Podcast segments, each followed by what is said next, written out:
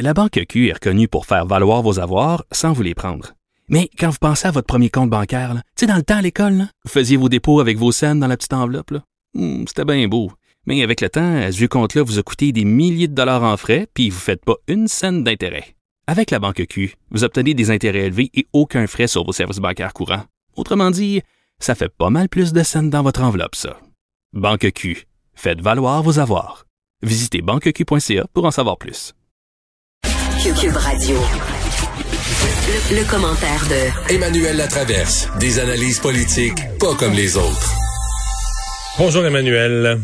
Bonjour. Euh, on l'abordait avec euh, Richard Martineau il y a quelques instants. Développement majeur là, autour de la situation du major général Danny Fortin. Oui, parce qu'on apprend que euh, le Provo des Forces armées canadiennes, donc l'unité responsable euh, des enquêtes, a décidé de renvoyer l'affaire au euh, DPCP au Québec euh, pour établir si des accusations méritent d'être portées ou non. Alors, ça vient, je te dirais, euh, amplifier l'ampleur de cette tempête euh, juridique, mais de cette tempête je- je te pose- euh, te- politique aussi pour le gouvernement. Je te pose une question, euh, t'as peut-être pas la réponse, mais est-ce que ça euh, exclut la possibilité que euh, les allégations soient celles que CTV a mentionnées? Donc, euh, mettons, euh, exhibitionnisme il y a 30 quelques années. Est-ce qu'on aurait soumis ça au DPCP si c'était juste ça? Moi, ça, moi, ça semble m'indiquer qu'il y a quelque chose de plus grave qu'on sait pas du tout, là. Ben, c'est, je veux dire, l'exhibitionnisme peut aller à juste qu'est-ce qui est allé après, qu'est-ce qui est, dans quelles circonstances ça s'est passé. Je veux dire, c'est, c'est très, c'est très difficile à savoir. Ça dépend de la, de la, la lecture euh, des faits. Ça dépend de qu'est-ce qu'ils sont et ça, ça dépend de s'il y a eu d'autres allégations en plus de celles qu'a rapporté CTV. Alors, moi, je pense que le, le mystère demeure entier. Euh, mais on comprend certainement pourquoi soudainement vendredi soir, en deux temps, trois mouvements, on lui a demandé de se passer. Parce que les accusations, Non, parce que ça, le- je comprends. la décision allait être prise de référer ça euh, au DPCP. Mais si c'est assez grave pour que les enquêteurs des Forces armées canadiennes jugent que ça mérite des accusations criminelles, que ça mérite des accusations à l'extérieur du code euh, militaire, moi, je pose la question depuis quand M. Trudeau reconnaît qu'il était au courant de la nature des allégations? Depuis plusieurs semaines. Ben, si c'est des allégations qui sont assez graves, pourquoi il est resté en poste tout ce temps-là? Parce qu'on s'entend, dans le cas de Art McDonald, dès qu'ils ont été mis au courant des allégations, le chef d'état-major, major, ils lui ont demandé de se passer. Le grand responsable, le vice-amiral Edmundston, qui est le grand chef des ressources humaines des Forces armées canadiennes, des allégations ont suffi à lui demander de se passer. Dans le cas du major général Fortin, on est au courant des allégations. Elles sont objectivement assez graves pour qu'une fois l'enquête terminée, on envoie ça au DPCP. Donc, euh, tu sais, c'est pas, pas une petite affaire, là, semble-t-il. Mais pendant plusieurs semaines, le bureau du premier ministre est au courant, puis on dit rien et personne ne fait rien.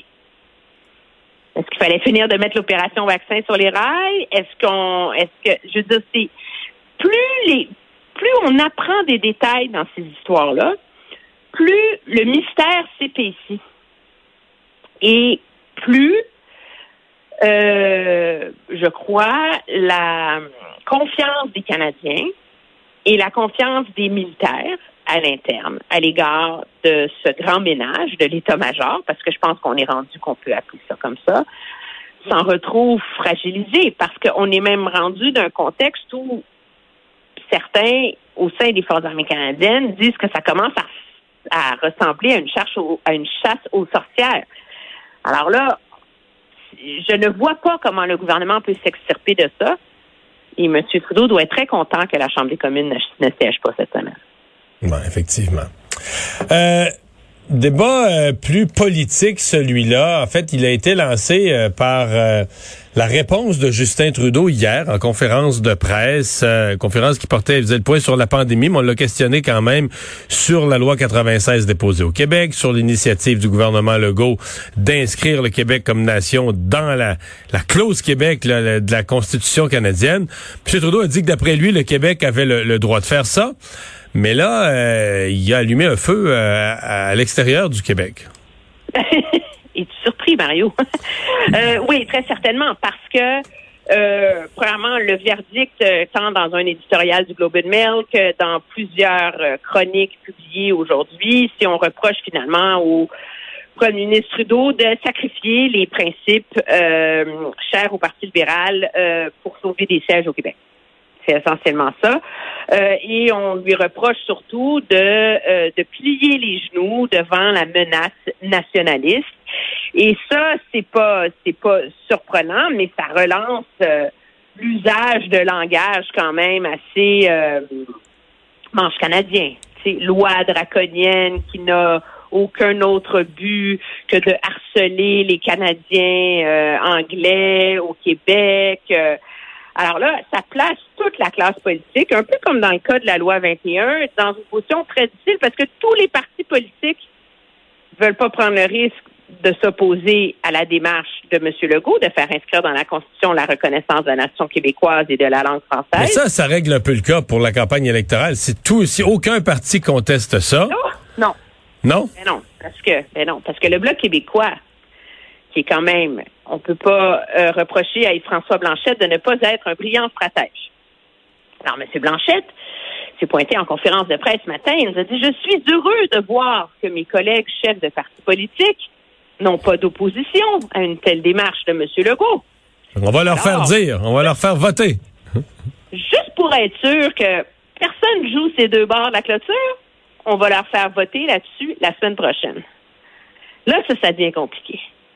C'est une chose pour Aaron O'Toole de dire dans un point de presse, oui, je suis d'accord, etc. C'est une autre chose pour Aaron O'Toole de dire à ses députés de l'Alberta qui sont en colère, qui ont tweeté des trucs genre ben, si le Québec peut mettre la nation puis la langue française dans la Constitution, on va mettre les hydrocarbures euh, et la révision de la péréquation là-dedans aussi, tu même niveau. Euh, c'est une autre chose pour lui après ça de s'assurer que ses députés rentrent dans le rang. Alors, numéro un, puis numéro deux, M. Blanchette qui n'est jamais en reste, ben si vraiment M. Trudeau est d'accord avec la reconnaissance de la nation québécoise et de la langue française, bien dans ce cas-là, il devrait s'engager à retirer le Québec de l'application de la nouvelle loi sur les langues officielles. Parce qu'il reconnaît la légitimité du Québec d'être le seul à légiférer sur la langue dans la province. Pense vraiment que M. Trudeau peut voter en faveur de ça. Puis en plus, il devrait surtout retirer le programme de il devrait s'engager à ce que jamais l'argent du programme de contestation judiciaire ne soit utilisé pour contester cette loi au Québec. ce qu'aucun gouvernement ne va faire.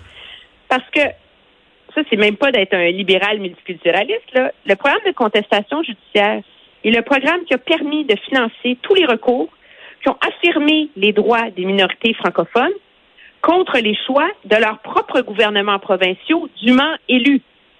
Alors, ce qui est bon pour Minou est bon pour Pitou. On s'entend, là. Si c'est génial, ce programme-là, parce qu'il a permis d'assurer le respect des droits des francophones hors Québec qui étaient violés par des gouvernements démocratiquement élus dans une province, c'est difficile de dire que le même programme ne peut pas s'appliquer au Québec. C'est prétexte que le gouvernement